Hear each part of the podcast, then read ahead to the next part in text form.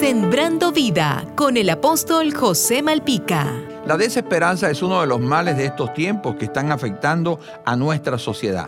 Ella impide a las personas que puedan alcanzar su propósito en la vida e impide reaccionar frente a las dificultades que le plantea su existencia, produciendo en ellas una actitud de derrota o de cielos cerrados. La desesperanza es una pérdida de la motivación de la esperanza, de alcanzar sueños, es renunciar consciente o inconscientemente a que todo saldrá bien o que va a mejorar. El ser humano fue hecho para vivir de relaciones y dependiendo de cómo sea la experiencia de esas relaciones, serán buenas, plenas, nutritivas y significativas. Pero si por el contrario son malas, las experiencias suelen ser frustrantes, dolorosas y desalentadoras. La desesperanza obedece a muchos factores, entre ellos destacamos los de origen biológico, sociales, políticos y familiares. Entendiendo todo esto, ¿qué podemos hacer para vencer la desesperanza? Todo parte de una buena actitud ante la vida.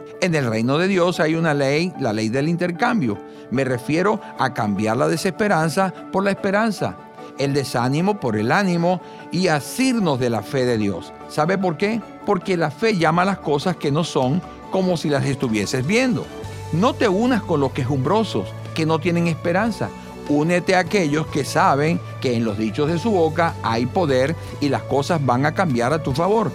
Recuerda, la fe viene como resultado de recibir en tu corazón a Jesucristo como tu Señor y tu Salvador. Recíbelo hoy. Jesús te dice, no te dejaré ni te desampararé.